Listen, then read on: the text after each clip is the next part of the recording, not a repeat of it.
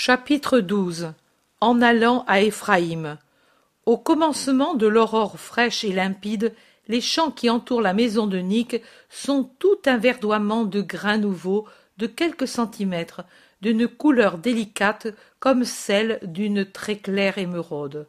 Plus près de la maison, le verger, encore dépouillé, paraît encore plus sombre et plus massif en face de la délicatesse des jeunes pousses et d'un ciel aérien d'une sérénité paradisiaque. La maison toute blanche sous le premier soleil est couronnée par le vol des colombes. Nick est déjà levé et elle pourvoit avec sollicitude à ce que les partants aient ce qui peut leur donner des forces pour la route. Elle commence à congédier les deux serviteurs de Lazare qu'elle a retenus pour la nuit. Bien restaurés, ils s'en vont en mettant leurs chevaux au trot. Puis elle rentre dans la cuisine où les servantes préparent le lait et les aliments sur de grands feux. D'un grand récipient, elle verse de l'huile dans des carafes plus petites et du vin dans des petites outres de peau. Elle presse une servante qui prépare des formes de pain minces comme des foisses pour qu'elle les porte de suite au four déjà prêt. Sur de larges tables où sèchent des fromages, à la chaleur de la cuisine, elle choisit les formes les plus belles. Elle prend du miel et le fait couler dans de petits récipients bien fermés. Puis elle fait des paquets avec tous ces aliments, et l'un d'eux contient un chevreau entier ou un agneau que la servante sort de la broche sur laquelle il rôtissait.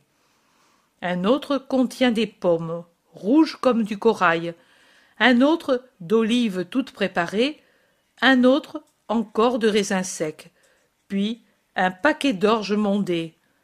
Elle est en train de fermer ce dernier dans un petit sac quand Jésus entre dans la cuisine en saluant toutes celles qui s'y trouvent. Maître, paix à toi, déjà levé J'aurais dû l'être plus tôt, mais mes disciples étaient si fatigués que je les ai laissés dormir un peu plus. Que fais-tu, Nick? Je prépare. Cela ne sera pas lourd, tu vois douze charges, et j'ai calculé les forces de ceux qui vont les porter. Et moi Ô maître, tu as déjà ton fardeau. Et dans les yeux de Nick brille une larme. Viens dehors, Nick, nous allons parler en paix. Ils sortent et s'éloignent de la maison. Mon cœur pleure, maître. Je le sais, mais il faut être fort, fort en pensant, qu'on ne m'a pas fait souffrir. Oh. Cela jamais. Mais j'avais cru pouvoir rester près de toi, et c'est pour cela que j'étais venu à Jérusalem.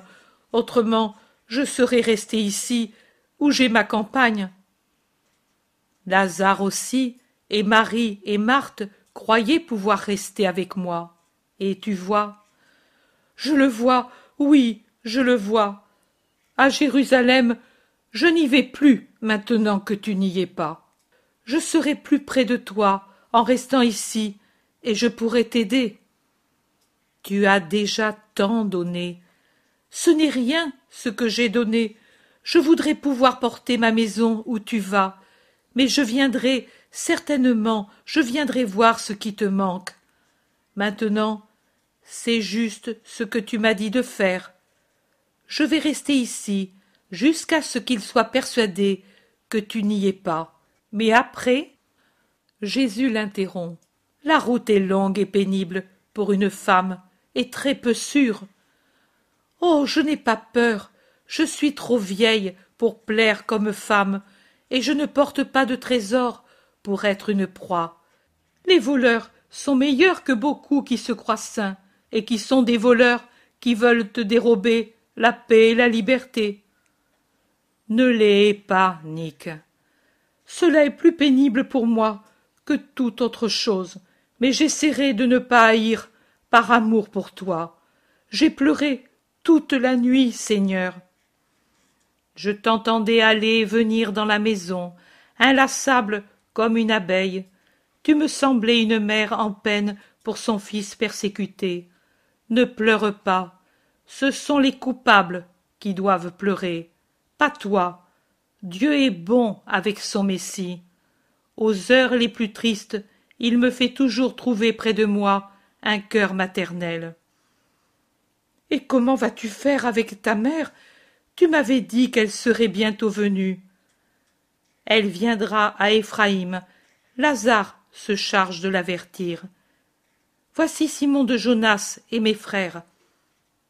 Ils savent Rien encore, Nick. Je le leur dirai quand nous serons loin. Et moi, je te dirai quand je viendrai ce qui se passe ici et à Jérusalem. Ils s'en vont vers les apôtres qui sortent l'un après l'autre de la maison à la recherche de Jésus. Venez, mes frères, restaurez-vous avant de partir. Tout est prêt. Nick, à cause de nous, n'a pas dormi cette nuit. Remerciez la bonne disciple, dit Jésus en entrant dans la vaste cuisine. Là, sur une table que l'on dirait de réfectoire tant elle est grande, fument des bols remplis de lait et exhalent leur odeur appétissante les foisses que l'on vient de défourner et sur lesquelles Nick étend généreusement du beurre et du miel en disant que c'est une nourriture fortifiante pour ceux qui doivent faire une longue route pendant ces heures encore très fraîches. Le repas est vite fini. Nick, pendant ce temps, a fait les derniers paquets avec le pain qui sort du four, croustillant et odorant. Chaque apôtre prend sa charge liée, de façon que l'on puisse la porter sans gêne excessive. C'est l'heure de partir. Jésus salue et bénit. Les apôtres saluent, mais Nick veut les accompagner encore jusqu'au bout de ses chants, et puis elle revient lentement en arrière, en pleurant dans son voile, alors que Jésus et les siens s'éloignent par un chemin secondaire que Nick lui a indiqué. Les campagnes sont encore désertes, le sentier passe par des champs de grains nouveaux et par des vignes dépouillées. Il n'y a pas non plus de bergers, car ils n'amènent pas les troupeaux dans les terres cultivées le soleil réchauffe légèrement l'air matinal. Les premières fleurettes sur les talus brillent comme des gemmes sous le voile de la rosée que le soleil allume. Les oiseaux gazouillent leur premier chant d'amour. La belle saison arrive. Tout s'embellit et renaît. Tout aime. Et jésus s'en va vers l'exil qui précède la mort voulue par la haine. Les apôtres ne parlent pas ils sont pensifs. Le départ subit les a désorientés. Ils étaient si sûrs d'être désormais tranquilles. Ils avancent plus courbés que ne pourrait leur imposer le poids de leurs sacs et des provisions de Nick. Ce qui les courbe, c'est la déception, la constatation de ce qu'est le monde et ce que sont les hommes. Jésus, au contraire, sans être souriant, n'est pas triste ni accablé il marche la tête haute devant tous sans plastronner mais aussi sans peur. Il va comme quelqu'un qui sait bien où il doit aller et ce qu'il doit faire. Il marche courageux en héros que rien ne trouble ou n'effraie. Le chemin secondaire aboutit à une grande route.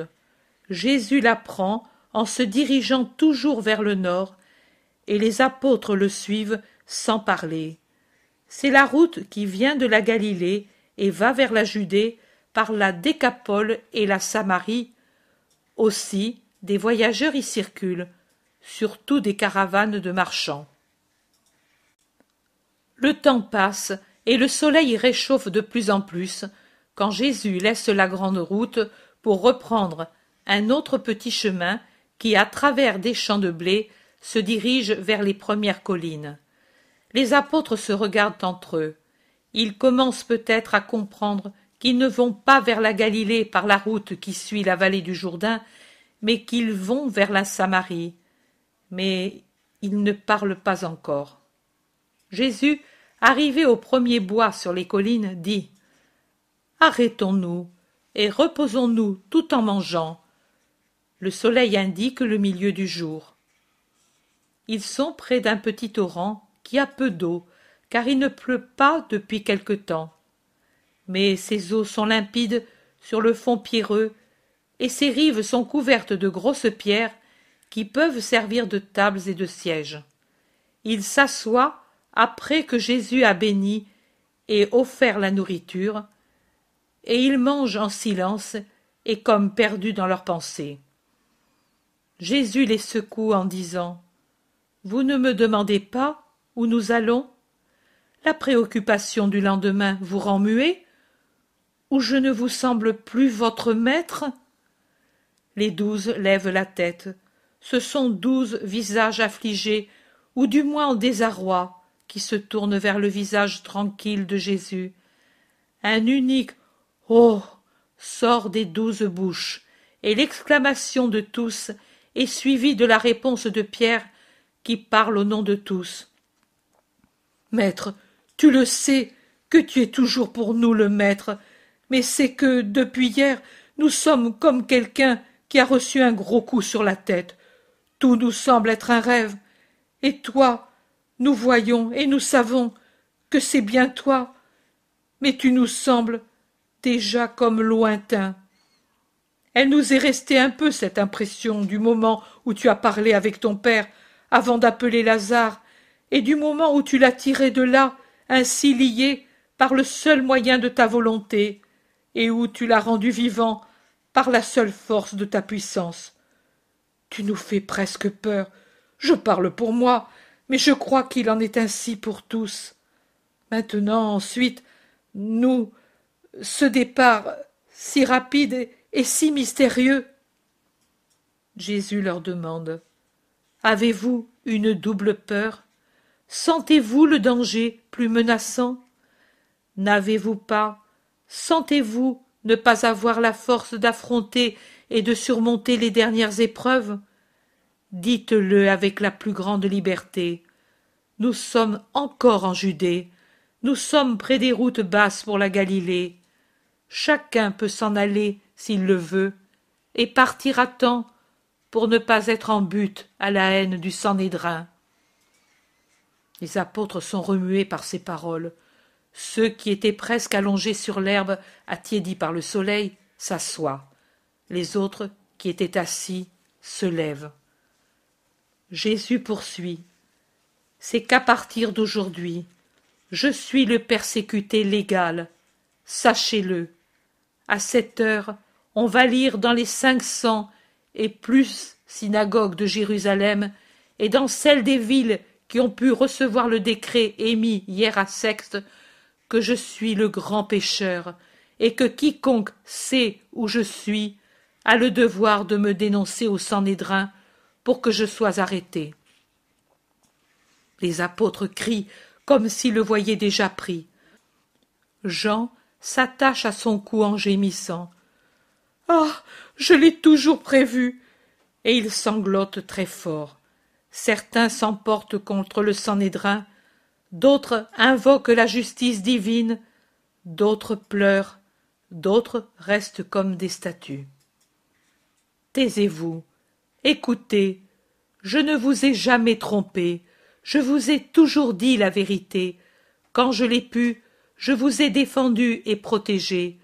Votre présence près de moi m'a été agréable comme celle des fils. Je ne vous ai pas caché non plus ma dernière heure, mes dangers, ma passion, mais c'étaient des choses qui me concernaient exclusivement. Maintenant ce sont vos dangers, votre sécurité, celle de vos familles qu'il faut considérer. Je vous prie de le faire avec une liberté absolue. Ne les considérez pas à travers l'amour que vous avez pour moi, à travers le choix que j'ai fait de vous. Supposez, puisque je vous délie de toute obligation envers Dieu et son Christ, supposez que nous venons de nous rencontrer ici pour la première fois et que vous, après m'avoir écouté, vous mesurez s'il vous convient ou non de suivre l'inconnu dont les paroles vous ont impressionné. Imaginez que vous m'entendez et me voyez pour la première fois, et que je vous dise Faites attention, que je suis persécuté et haï, et que celui qui m'aime et me suit est persécuté et haï, comme moi, dans sa personne, dans ses intérêts, dans ses affections.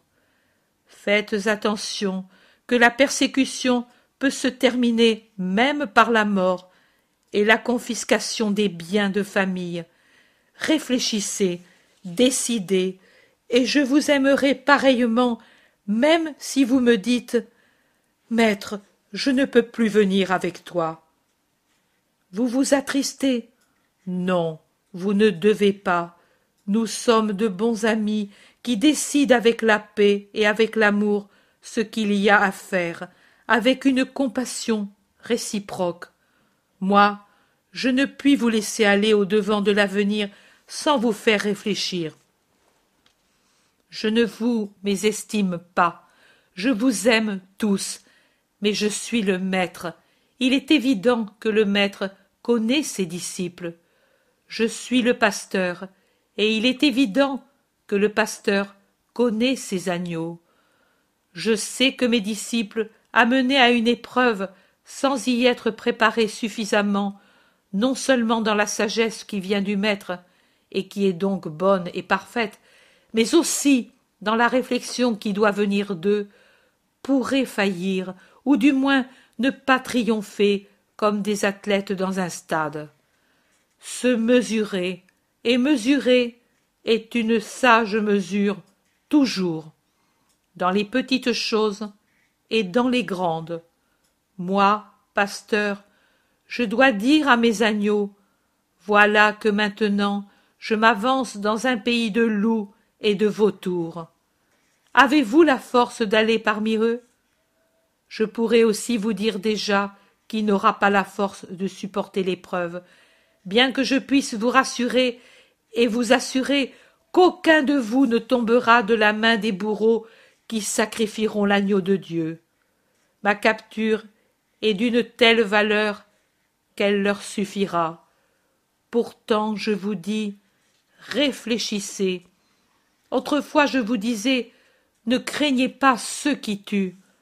Je vous disais, celui qui, après avoir mis la main à la charrue, se retourne pour considérer le passé et ce qu'il pourrait perdre ou acquérir, n'est pas apte à ma mission. Mais c'étaient des règles pour vous donner la mesure de ce que c'était que d'être mes disciples, et des règles pour l'avenir qui viendra quand je ne serai plus le maître. Mais que seront maîtres mes fidèles? Elles vous étaient données pour vous donner une âme forte, mais même cette force qu'il est indéniable que vous ayez atteinte par rapport au rien que vous étiez, je parle de votre esprit, est encore trop peu par rapport à la grandeur de l'épreuve. Oh. Ne pensez pas en votre cœur. Le maître est scandalisé par nous. Je ne suis pas scandalisé. Je vous dis même que vous ne devez pas et ne devrez pas vous scandaliser de votre faiblesse. Dans tous les temps à venir, parmi les membres de mon Église, aussi bien agneaux que pasteurs, il y aura des personnes qui seront au-dessous de la grandeur de leur mission. Il y aura des époques où des pasteurs idolâtres et des fidèles idolâtres ne seront plus de vrais pasteurs et de vrais fidèles. Époque d'éclipse de l'esprit de foi dans le monde, mais une éclipse n'est pas la mort d'un astre, c'est uniquement un obscurcissement momentané plus ou moins partiel de l'astre. Après, sa beauté réapparaît et semble plus lumineuse. Ainsi en sera-t-il de mon bercail. Je vous dis, réfléchissez. Je vous le dis comme maître, comme pasteur et ami. Je vous laisse discuter entre vous en toute liberté. Je vais là-bas, dans ce bosquet, pour prier. Un par un, vous viendrez me dire votre pensée, et moi, je bénirai votre sincère honnêteté, quelle qu'elle soit, et je vous aimerai pour ce que déjà jusqu'ici vous m'avez donné. Adieu. Il se lève et s'en va. Les apôtres sont abasourdis, perplexes, remués, au début, ils ne savent même plus parler. Puis Pierre le premier dit Que m'engloutisse l'enfer si moi je veux le quitter. Je suis sûr de moi. Même s'il venait contre moi tous les démons qui sont dans la géhenne, avec le Léviathan en tête, je ne m'écarterai pas de lui par peur. Philippe dit Et moi non plus. Dois-je être inférieur à mes filles, moi? Moi, je suis sûr qu'ils ne lui feront rien, dit l'Iscariote avec effronterie. Le Sanhédrin menace, mais il le fait pour se persuader qu'il existe encore. Il le sait tout le premier qu'il n'est rien si Rome n'y consent. C'est condamnation. C'est Rome qui condamne. Mais pour les choses religieuses, il est encore le Sanhédrin, observe André. Tu as peut-être peur, mon frère Fais attention qu'il n'y a jamais eu de poltron dans la famille, avertit Pierre en le menaçant, car il se sent en son cœur un esprit très belliqueux. Je n'ai pas peur, et j'espère pouvoir le montrer, mais je dis ma pensée à Judas. Tu as raison, mais l'erreur du Sanhédrin, c'est de vouloir se servir de l'arme politique pour ne pas vouloir dire et ne pas vouloir s'entendre dire qu'ils ont levé la main sur le Christ. Je le sais avec certitude. Ils voudraient, ou plutôt ils auraient voulu faire tomber le Christ dans le péché, afin d'en faire un objet de mépris pour la foule. Mais le tuer, eux Eh non, ils ont peur, une peur qu'on ne peut comparer à une peur humaine, car c'est une peur d'âme. Ils le savent bien, eux, que lui est le Messie. Ils le savent et ils le savent si bien qu'ils se rendent compte que pour eux c'est fini, parce qu'arrive le temps nouveau, et ils veulent l'abattre. Mais l'abattre, eux? Non. Aussi, ils cherchent une raison politique pour que ce soit le proconsul, pour que ce soit Rome qui l'abatte. Mais le Christ ne nuit pas à Rome, et Rome ne lui nuira pas. Et le Sanhédrin hurle en vain. Alors, tu restes avec lui Mais certainement, plus que tous. Le zélote dit Moi, je n'ai rien à perdre ou à gagner en restant ou en partant. J'ai seulement le devoir de l'aimer, et je le ferai. Moi, je le reconnais pour le Messie, et par conséquent je le suis, dit Nathanaël. Moi aussi, je le crois tel du moment que Jean-Baptiste me l'a indiqué comme tel, dit Jacques de Zébédée. Nous sommes ses frères. À la fois, nous joignons l'amour du sang, n'est-ce pas, Jacques dit le Thaddée. Lui, c'est mon soleil depuis des années. Je suis son cours. S'il tombe dans l'abîme creusé par ses ennemis, je le suivrai, répond Jacques d'Alphée. Mathieu demande Et moi Puis-je oublier qu'il m'a racheté? Mon père me maudirait sept et sept fois si je le quittais, et du reste, ne serait-ce que pour l'amour de Marie, je ne me séparerai jamais de Jésus, dit Thomas. Jean ne parle pas, il reste tête baissée, accablé. Les autres prennent son attitude pour de la faiblesse, et plusieurs l'interrogent. Et toi Toi seul veux t'en aller? Jean relève son visage, si pur aussi dans son attitude et ses regards, et fixant de ses yeux bleus clairs, limpides, ceux qui l'interrogent, il dit Je priais pour nous tous, car nous voulons faire et dire, et nous présumons de nous-mêmes et nous ne nous apercevons pas en le faisant que nous mettons en doute les paroles du Maître. Si lui dit que nous ne sommes pas préparés, c'est signe que nous ne le sommes pas. Si après trois ans nous ne sommes pas préparés, nous ne le serons pas dans quelques mois. Que dis-tu Dans quelques mois? Et quand sais-tu? Es-tu prophète par hasard? Et il l'assaille comme pour lui faire des reproches. Je ne sais rien. Et alors, que sais-tu? Lui te l'a dit, peut-être. Tu connais toujours ses secrets, dit Judas de Kériote envieux. Ne me hais pas, mon ami, si je sais comprendre que le temps serein est fini. Quand sera-ce Je ne sais pas. Je sais que ce sera. Lui le dit. Combien de fois il l'a dit Nous, nous ne voulons pas croire, mais la haine des autres confirme ces paroles. Et alors je prie, car il n'y a rien d'autre à faire. Priez Dieu qu'il nous rende forts. Tu ne te souviens pas, Judas, qui nous a dit d'avoir prié le Père pour avoir la force dans les tentations? Toute force vient de Dieu. J'imite mon maître comme il est juste de le faire. Pierre demande. Mais en somme, tu restes? Et où veux-tu que j'aille si je ne reste pas avec lui, qui est ma vie et mon bien? Mais puisque je suis un pauvre enfant, le plus misérable de tous, je demande tout à Dieu, le Père de Jésus et le nôtre. C'est dit. Donc, nous restons tous. Allons le trouver. Sûrement, il est triste. Notre fidélité le rendra heureux. Jésus est prosterné en prière, le visage par terre, dans l'herbe, certainement il supplie le Père. Mais il se lève quand il entend le bruit des pas, et il regarde ses douze. Il les regarde d'un air sérieux, un peu triste.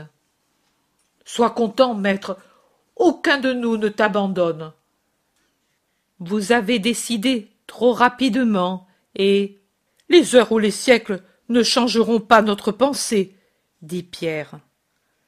Ni les menaces notre amour, déclare l'Iscariote. Jésus cesse de les regarder en bloc et les fixe un par un, un long regard que tous soutiennent sans peur. Son regard s'attarde particulièrement sur l'Iscariote, qui le regarde avec plus d'assurance que tous. Il ouvre les bras en un geste de résignation, et il dit Allons, vous tous avez marqué votre destin. Il revient où il était avant et prend son sac. Il ordonne Prenons la route qui va à Éphraïm, celle qu'ils nous ont indiquée. En Samarie La stupeur est à son comble. Jésus dit En Samarie, à sa frontière du moins. Jean aussi alla dans ces parages pour vivre jusqu'à l'heure marquée pour sa prédication du Christ. Jacques de Zébédée objecte. Il ne se sauva pas de cette façon.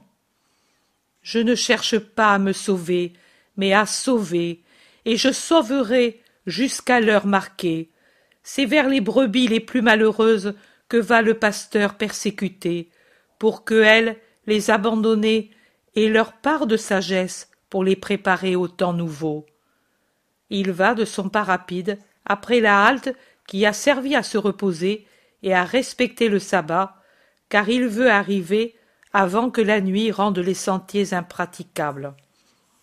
Quand ils arrivent au petit torrent qui vient d'Éphraïm et va vers le Jourdain, Jésus appelle Pierre et Nathanaël, et il leur donne une bourse en disant Allez en avant et cherchez Marie de Jacob.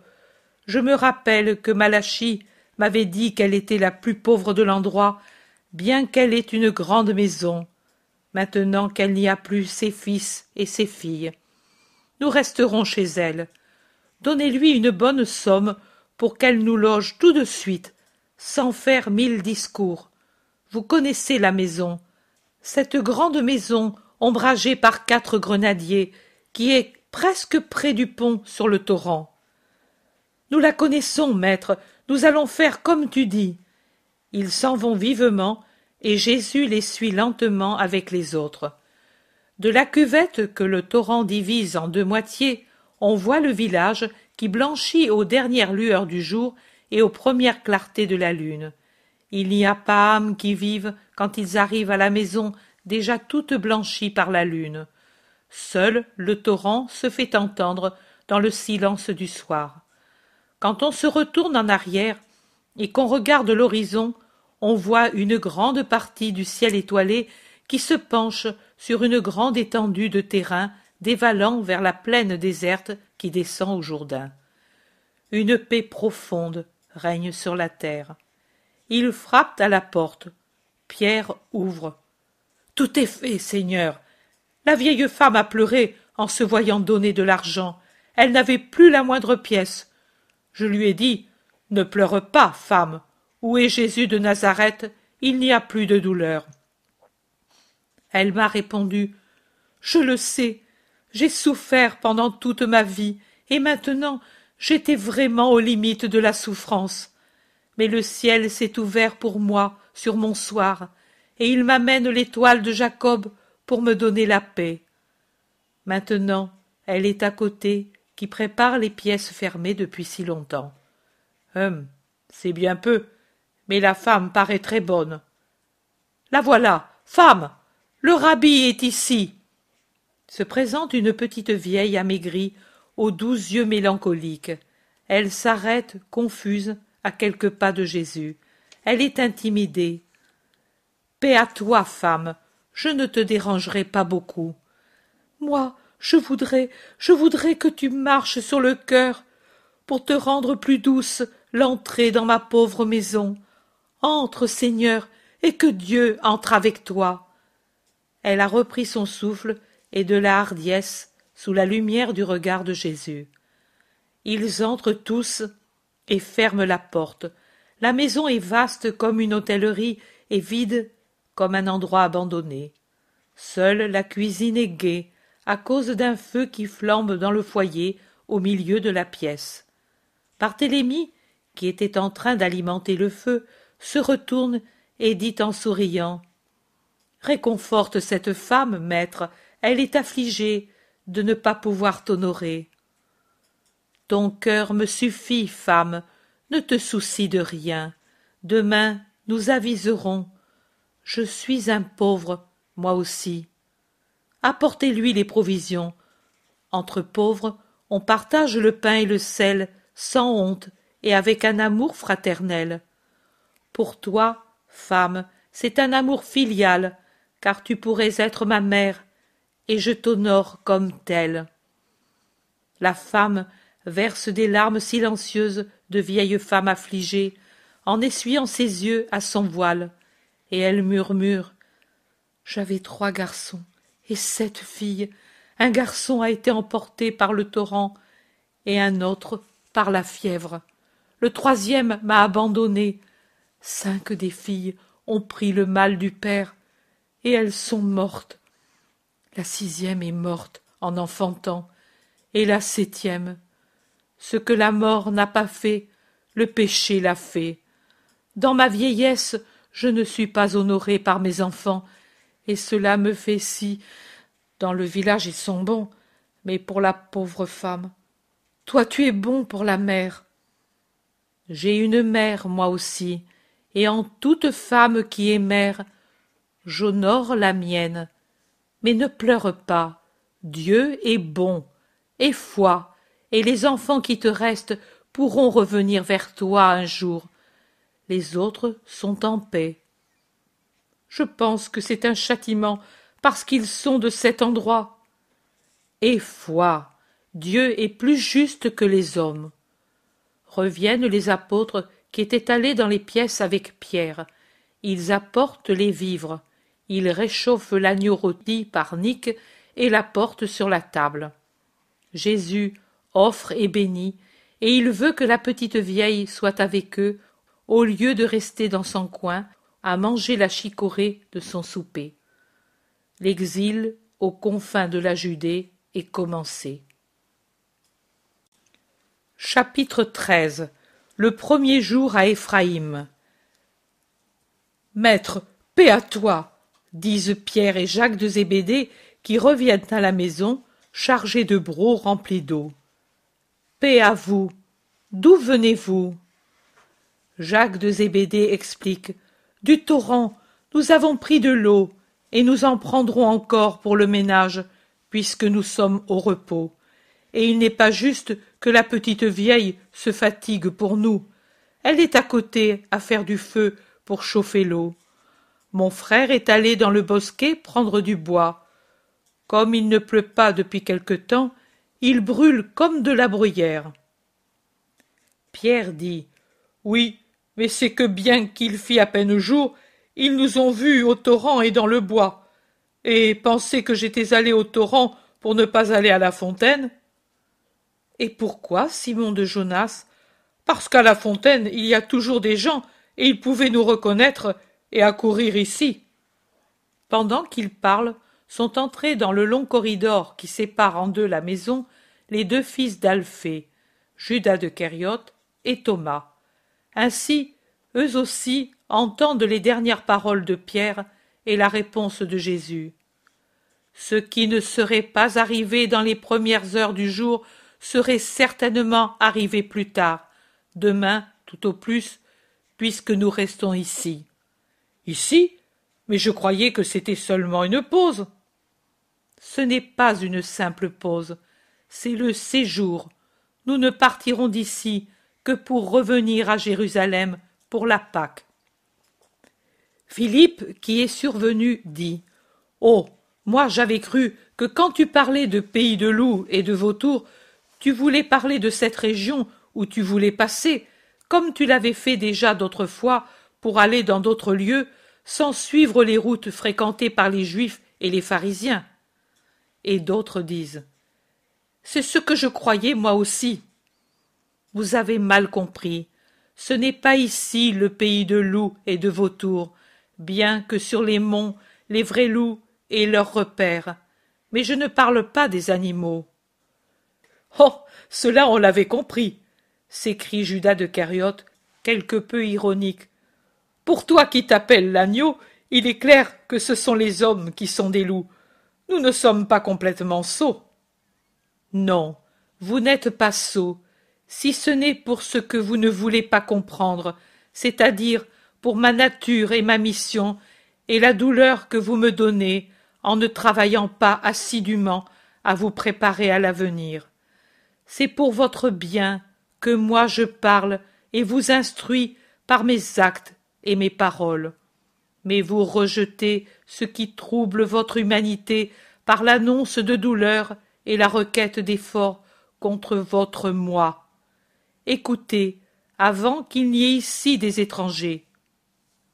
Maintenant, je vais vous diviser en deux groupes de cinq, et vous irez, sous la conduite de votre chef de groupe, à travers les campagnes voisines, comme dans les premiers temps où je vous envoyais. Rappelez-vous tout ce que je vous ai dit alors et mettez-le en pratique. L'unique exception, c'est que maintenant vous passerez, en annonçant la proximité du jour du Seigneur, même aux Samaritains, pour qu'ils soient préparés quand il viendra, et que soit plus facile pour vous leur conversion au Dieu unique. Soyez pleins de charité et de prudence, exempts de préjugés. Vous voyez et vous verrez davantage que ce qui nous est refusé dans d'autres lieux nous est permis ici. Par conséquent, soyez bons avec ceux qui, innocents, paient pour les fautes de leur père. Pierre sera le chef de Jude d'Alphée, Thomas, Philippe et Matthieu. Jacques d'Alphée sera le chef d'André, Barthélemy, Simon le Zélote et Jacques de Zébédée. Judas de Kériote et Jean restent avec moi. Ce sera ainsi à partir de demain. Aujourd'hui, nous nous reposerons en faisant ce qui nous prépare au jour à venir. Le sabbat nous le passerons unis. Faites en sorte, par conséquent, d'être ici avant le sabbat, pour repartir ensuite quand il sera passé. Ce sera le jour de l'amour entre nous, après avoir aimé le prochain dans le troupeau sorti du bercail paternel. Que chacun de vous aille à ses occupations. Il reste seul et se retire dans une pièce au fond du corridor. dans toute la maison on entend des pas et des voix bien que tous soient dans les pièces et qu'on ne voit personne en dehors de la petite vieille qui traverse plusieurs fois le corridor pour aller à ses occupations dont l'une d'elles est certainement le pain car elle a les cheveux enfarinés et les mains couvertes de pâte. Jésus sort après un moment et il monte sur la terrasse de la maison. Il marche là-haut en méditant et en regardant de temps à autre ce qui l'entoure. Il est rejoint par pierre et judas de kériote qui vraiment ne sont pas très gais. C'est peut-être pour pierre une peine de se séparer de jésus. Peut-être que pour l'iscariote c'est une peine de ne pouvoir le faire et d'aller se mettre en vue dans les villes. Il est certain qu'ils sont très sérieux quand ils montent sur la terrasse. Jésus les appelle. Venez ici regardez quel beau panorama il y a d'ici et il montre l'horizon aux aspects variés. Au nord-ouest des monts élevés boisés qui s'allongent comme une épine dorsale du nord au sud. L'un d'eux en arrière d'éphraïm est un véritable géant vert qui dépasse les autres. Au nord-est et au sud-est une ondulation de collines plus douces le village est dans une cuvette verte avec des fonds lointains sans relief entre les deux chaînes l'une plus haute l'autre plus basse qui du centre de la région descendent vers la plaine du jourdain. Par une échancrure entre les monts plus bas on entrevoit cette plaine verte au-delà de laquelle se trouve le jourdain bleu. Au cœur du printemps ce doit être un pays magnifique entièrement vert et fertile. Pour le moment les vignes et les vergers interrompent par leur couleur sombre le vert des champs de blé où les tiges tendres sortent des sillons et des pâturages nourris par un sol fertile. Si les terres qui se trouvent au-delà d'éphraïm sont appelées déserts par jean c'est signe qu'il était bien doux le désert de judée du moins dans cette région c'était plutôt un désert uniquement parce qu'il ne s'y trouvait pas de village occupé tout entier par des bois et des pâturages au milieu de gais petits torrents. Il était bien différent des terres qui avoisinent la mer morte qui à juste titre peuvent déjà être appelés déserts à cause de leur aridité, de l'absence de végétation, si on excepte les touffes de plantes basses, épineuses, tordues, couvertes de sel, qui poussent entre les rochers et les sables remplis de sel. Mais ce doux désert qui se trouve au-delà d'Éphraïm sur d'assez longs espaces est orné de vignes, d'oliviers et de vergers, et maintenant sourit au soleil les amandiers épars çà et là avec leurs touffes d'un blanc rosé sur les pentes qui seront bientôt couvertes par les festons des vignes d'où sort une nouvelle frondaison. Judas dit il me semble presque être dans ma ville il ressemble aussi à juta avec la différence qu'en cet endroit le torrent est en bas et la ville en haut. Ici au contraire il semble que le village est dans une vaste cuve avec le fleuve au milieu. Pays de riches vignobles il doit être très beau et très bon pour ceux qui le possèdent d'avoir ces terres.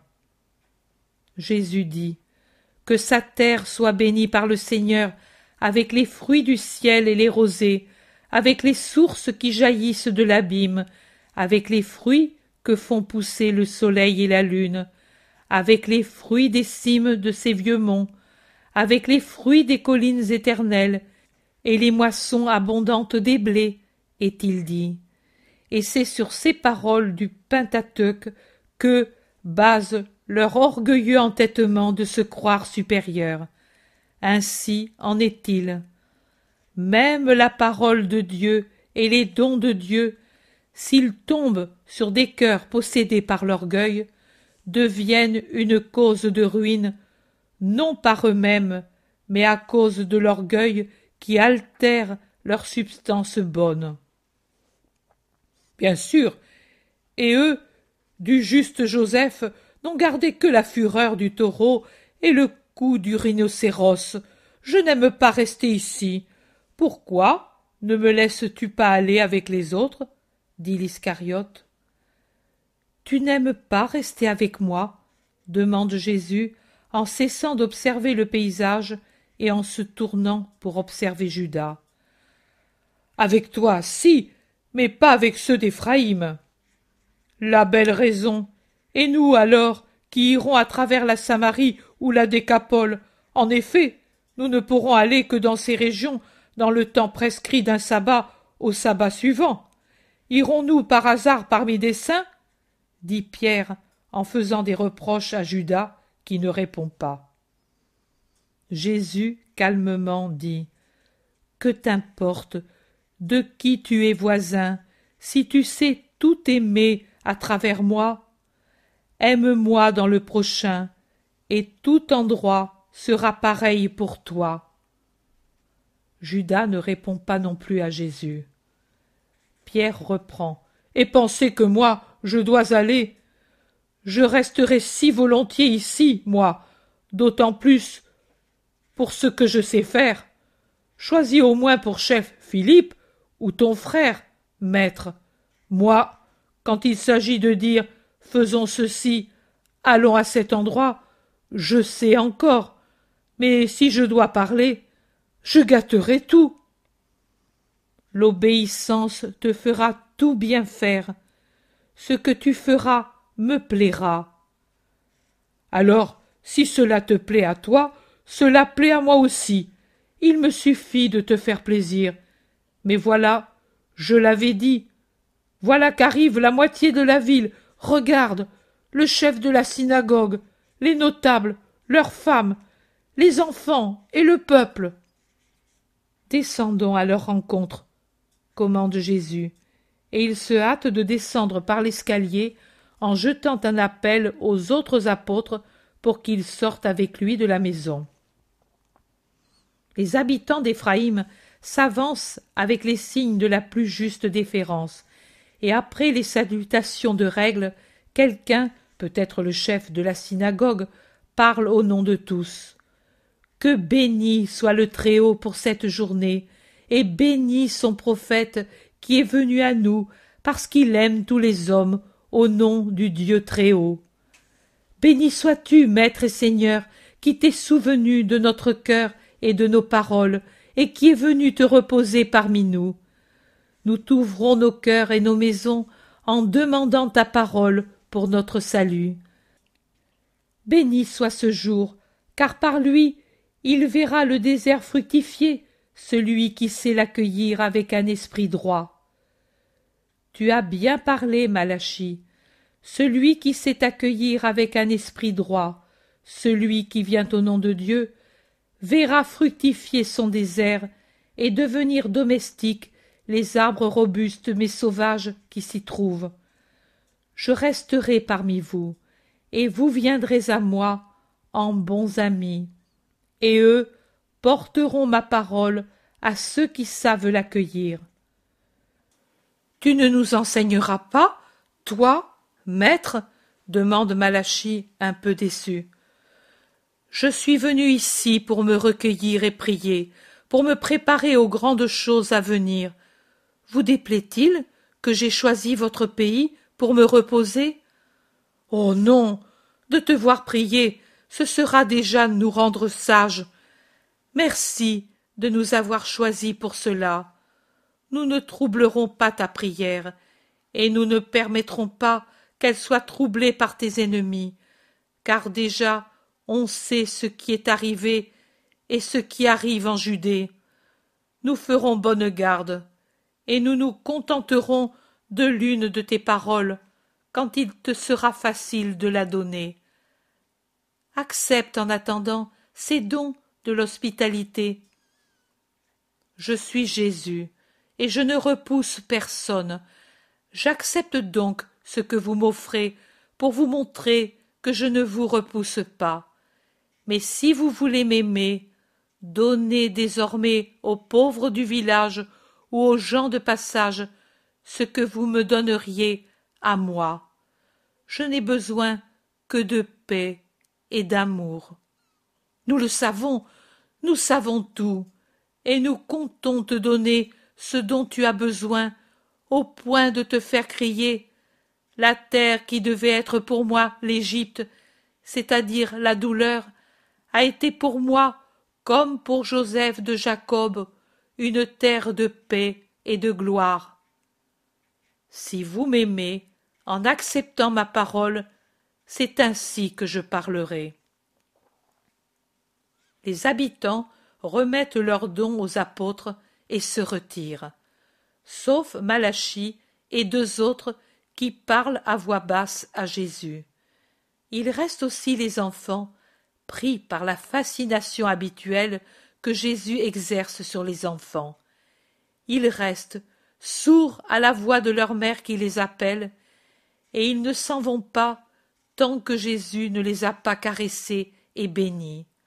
Alors, gazouillant comme des hirondelles, ils s'envolent, suivis par les trois hommes. Chapitre 14 Si grande est la loi du sabbat, très grand est le précepte de l'amour. Les dix, fatigués et couverts de poussière, rentrent à la maison. À la femme qui les salue en leur ouvrant la porte, ils demandent tout de suite Où est le maître? Dans le bois, je crois, à prier comme toujours. Il est sorti de grand matin, et il n'est plus revenu. Pierre, agité, crie. Et personne n'est allé le chercher. Mais que font ces deux? Ne t'inquiète pas, homme. Parmi nous, il est en sécurité comme dans la maison de sa mère. En sécurité, en sécurité. Vous vous rappelez le Baptiste Il était en sécurité? Il ne le fut pas, parce qu'il ne sut pas lire dans le cœur de celui qui lui parlait. Mais si le Très-Haut permit cela pour le Baptiste, certainement il ne le permettra pas pour son Messie. Tu dois le croire plus encore que moi, qui suis femme et samaritaine. Marie a raison, mais où est-il allé exactement? Je ne le sais pas. Il va tantôt d'un côté, tantôt de l'autre, parfois seul, parfois avec des enfants qu'il aime tant. Il leur apprend à prier en voyant Dieu en toutes choses. Mais aujourd'hui, il est seul, car il n'est pas venu à Sexte. Quand il a les enfants avec lui, il revient parce que ce sont des oiseaux qui veulent la becquer aux heures régulières. La petite vieille sourit, en se rappelant peut-être ses dix enfants, et puis elle soupire, parce qu'aussi joies et douleurs se trouvent dans les souvenirs de la vie. Et Judas et Jean, où sont-ils? Judas à la fontaine, Jean a ramassé du bois, je n'en avais plus, car j'ai lavé tous les vêtements pour vous les donner propres à votre départ. Que Dieu te récompense, mère, c'est beaucoup de travail à cause de nous, dit Thomas, en mettant une main sur l'épaule maigre et voûtée, comme pour la caresser. Oh. Ce n'est pas de la fatigue, c'est comme si j'avais mes enfants, dit-elle encore en souriant, avec une larme qui brille dans ses yeux enfoncés de vieille femme. Jean rentre sous une grande charge de bois, et il semble que le couloir plutôt sombre s'éclaire à sa venue j'ai toujours remarqué la clarté qui semble s'allumer là où est Jean, son sourire si doux, si franc, d'enfant, son œil limpide et riant comme un beau ciel d'avril, sa voix joyeuse quand il salue affectueusement ses compagnons sont comme un rayon de soleil ou un arc-en-ciel de paix. Tous l'aiment, à l'exception de Judas de Kériote, dont je ne sais s'il l'aime ou s'il le hait mais qui certainement l'envie et souvent se moque de lui, parfois l'offense. Mais en ce moment, Judas n'est pas là. Il l'aide à déposer sa charge et lui demande où peut être Jésus. Jean aussi est un peu alarmé du retard, mais plus confiant en Dieu que les autres. Il dit Son Père le préservera du mal. Nous devons croire au Seigneur. Et il ajoute Mais venez, vous êtes là, et couvert de poussière. Nous vous avons gardé tout près des aliments et de l'eau chaude. Venez, venez. Judas de Kériote rentre aussi avec ses brocs qui débordent. Paix à vous. Le voyage a-t-il été facile? demande-t-il, mais il n'y a pas de bonté dans sa voix. Il y a un mélange de mépris et de mécontentement. Oui, nous avons commencé par la décapole. Par peur d'être lapidé ou de vous contaminer demande ironiquement l'Iscariote. Barthélemy dit Ni l'une ni l'autre chose, mais par prudence de débutant, et c'est moi qui l'ai proposé. Ce n'est pas pour te faire des reproches, moi qui ai blanchi sur les parchemins. Judas ne réplique rien. Il s'en va dans la cuisine où ceux qui sont revenus se restaurent avec ce qui a été préparé. Pierre regarde l'Iscariote qui s'en va, et il secoue la tête, mais ne parle pas. Le Thaddée, de son côté, prend Jean par la manche et demande Comment a-t-il été ces jours-ci? Toujours aussi inquiet? Sois sincère. Toujours sincère, Jude, mais je t'assure qu'il n'a pas fait souffrir. Le maître reste presque toujours isolé. Moi, je reste avec la vieille mère qui est si bonne, et j'écoute ceux qui viennent parler au maître, et ensuite je le lui dis. Judas, de son côté, va au village. Il s'est fait des amis. Que voulez-vous? Il est ainsi. Il ne sait pas rester tranquille comme nous le saurions, nous. Pour moi, qu'il fasse ce qu'il veut, il me suffit qu'il ne fasse pas souffrir. J'en dis Non, pour cela, non. Il s'ennuie certainement, mais voilà le maître, j'entends sa voix, il parle avec quelqu'un. Il court dehors et voit Jésus qui s'avance dans le crépuscule qui descend, avec deux enfants sur les bras et un autre attaché à son vêtement, et il les encourage, car ils pleurent. Dieu te bénisse, maître, mais d'où viens-tu si tard? Jésus, en entrant dans la maison, répond. Je viens de chez les voleurs, et j'ai fait une proie. Moi aussi. J'ai marché après le coucher du soleil, mais mon Père m'en absoudra, car j'ai accompli un acte de miséricorde. Prends-les, Jean, et toi, Simon, j'ai les bras rompus, et je suis vraiment fatigué. Il s'assoit sur un tabouret près de la cheminée et sourit, fatigué mais heureux. De chez les voleurs Mais où as-tu été? Qui sont ces enfants? Mais as-tu mangé? Où étais-tu? Il n'est pas prudent d'être dehors ainsi à la tombée de la nuit et si loin. Nous étions inquiets. Tu n'étais pas dans le bois? Ils parlent tous ensemble. Je n'étais pas dans le bois, je suis allé vers Jéricho. Imprudent. Sur ces chemins, tu peux trouver des gens qui te haïssent, lui reproche le Thaddée. J'ai suivi le sentier qu'ils nous ont appris. Il y avait des jours que je voulais aller là. Il y a des malheureux à racheter. À moi, ils ne pouvaient rien me faire de mal, et je suis arrivé à temps pour ces enfants. Donnez-leur à manger. Je crois qu'ils sont presque à jeun, car ils avaient peur des voleurs, et je n'avais pas de nourriture avec moi. Si au moins j'avais trouvé un berger, mais la proximité du sabbat avait déjà rendu déserts les pâturages. Bien sûr, il n'y a que nous qui ne respectons pas le sabbat depuis quelque temps, observe Judas de Kériote, toujours blessant. Comment parles-tu? Qu'est-ce que tu insinues? lui demande-t-il. Je dis que cela fait deux sabbats que nous travaillons après le coucher du soleil. Jésus dit Judas, tu sais pourquoi nous devions marcher le dernier sabbat. Le péché n'appartient pas toujours à celui qui l'accomplit, mais aussi à celui qui force à l'accomplir. Et aujourd'hui, je le sais. Tu veux me dire qu'aujourd'hui aussi j'ai violé le sabbat. Je te réponds que si grande est la loi du repos sabbatique, très grand est le précepte de l'amour.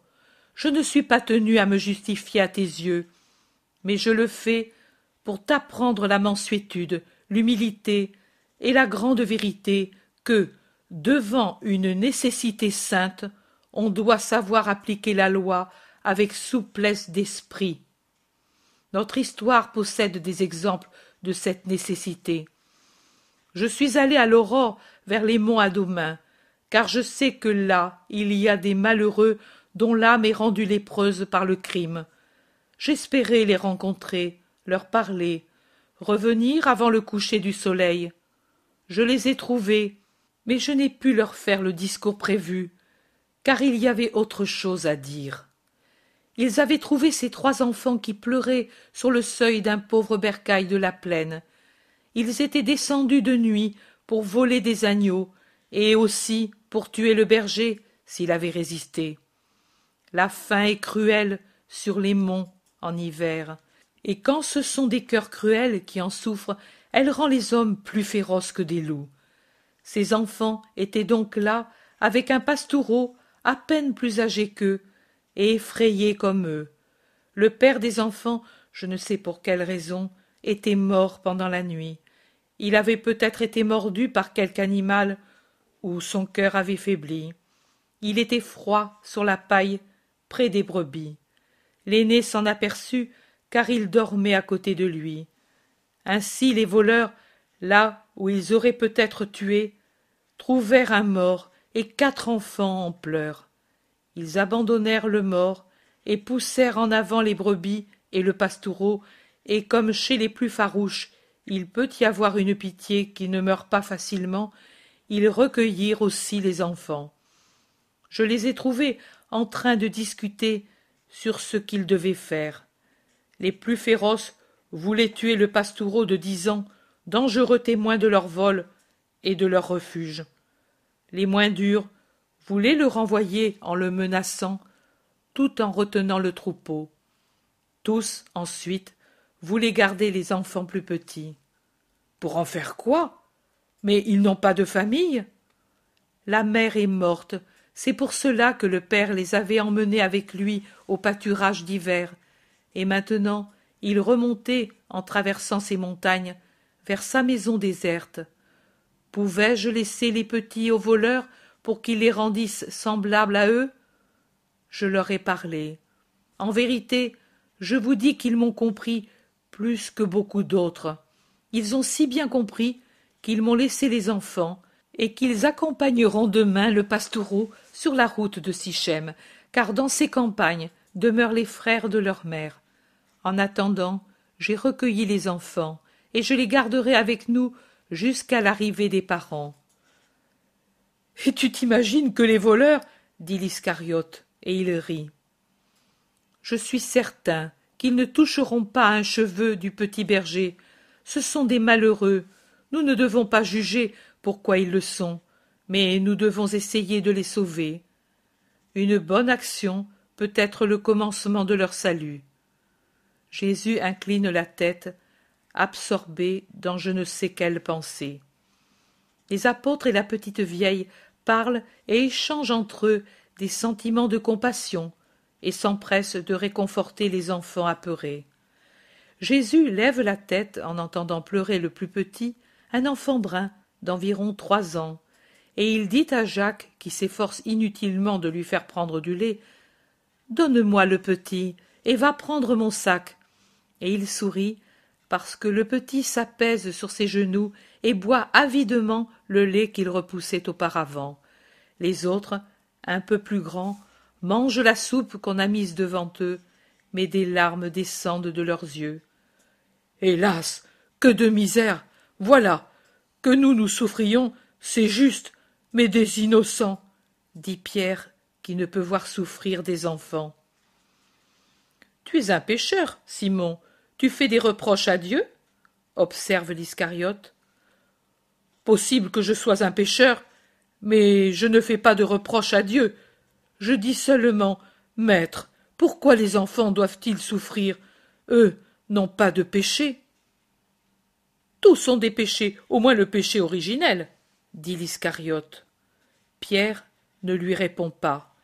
Il attend la réponse de Jésus. Jésus, qui berce l'enfant, maintenant repu et somnolent, répond. Simon, la douleur est la conséquence de la faute. Bien.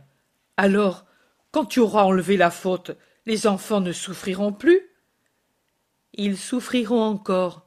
Ne t'en scandalise pas, Simon. Il y aura toujours la douleur et la mort sur la terre. Même les plus purs souffrent et souffriront. Et même ce seront eux qui souffriront pour tous. Les hosties propitiatoires pour le Seigneur. Mais pourquoi? Je ne comprends pas. Nombreuses sont les choses que l'on ne comprend pas sur la terre. Sachez croire au moins que ce sont des choses voulues par l'amour parfait. Et quand la grâce rendue aux hommes fera connaître aux plus saints d'entre eux les vérités cachées, on verra alors que ce seront justement les plus saints qui voudront être victimes, car ils auront compris la puissance de la douleur. L'enfant dort. Marie, l'emmènes-tu avec toi? Certainement, maître, pour l'enfant apeuré, court sommeil et beaucoup de pleurs, et pour l'oiseau sans nid est nécessaire l'aile maternelle, dit-on chez nous. Il est grand mon lit, maintenant que je suis seule à l'occuper. Je vais y porter les enfants, et je veillerai sur eux.